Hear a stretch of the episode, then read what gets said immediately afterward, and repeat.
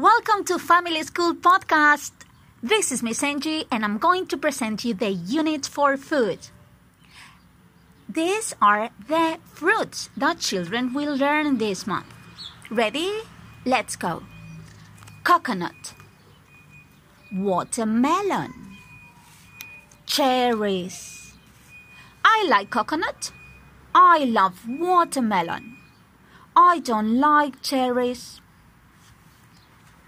Melon, pomegranate, peach. I love melon. I like pomegranate. I like peach. Mango, pineapple, kiwi, grapes. I love grapes. I like kiwi. I don't like pineapple. This is it. I hope you enjoy it. Keep on listening to us. Bye bye.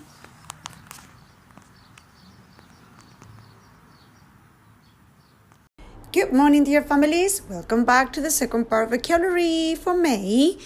Today we're working on vegetables. Ready or not? Here we go. We start with avocado. Do you like avocado? Carrot. Where are the carrots? Eggplant. Today we cooked eggplants. Tomato. Do you want your hamburger with tomato? Sweet corn. We eat sweet corn on Fridays. Zucchini. Do you like zucchini? Cucumber. There is cucumber in the salad. Pepper. Do you like your pizza with pepper? Lettuce. Use some lettuce to prepare the salad. Leeks. Do you like leeks? Artichoke. Artichoke.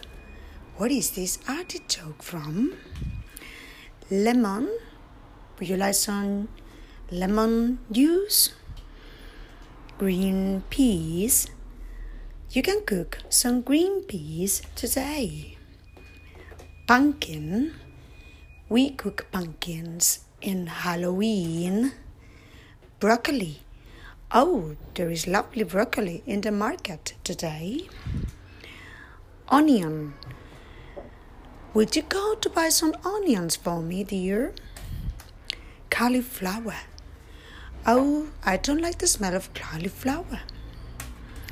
Mushroom. We're cooking some mushroom again today. Dear families, this is all the vocabulary for this month about vegetables. We hope you enjoy it. Back on a new recording. Have a lovely day.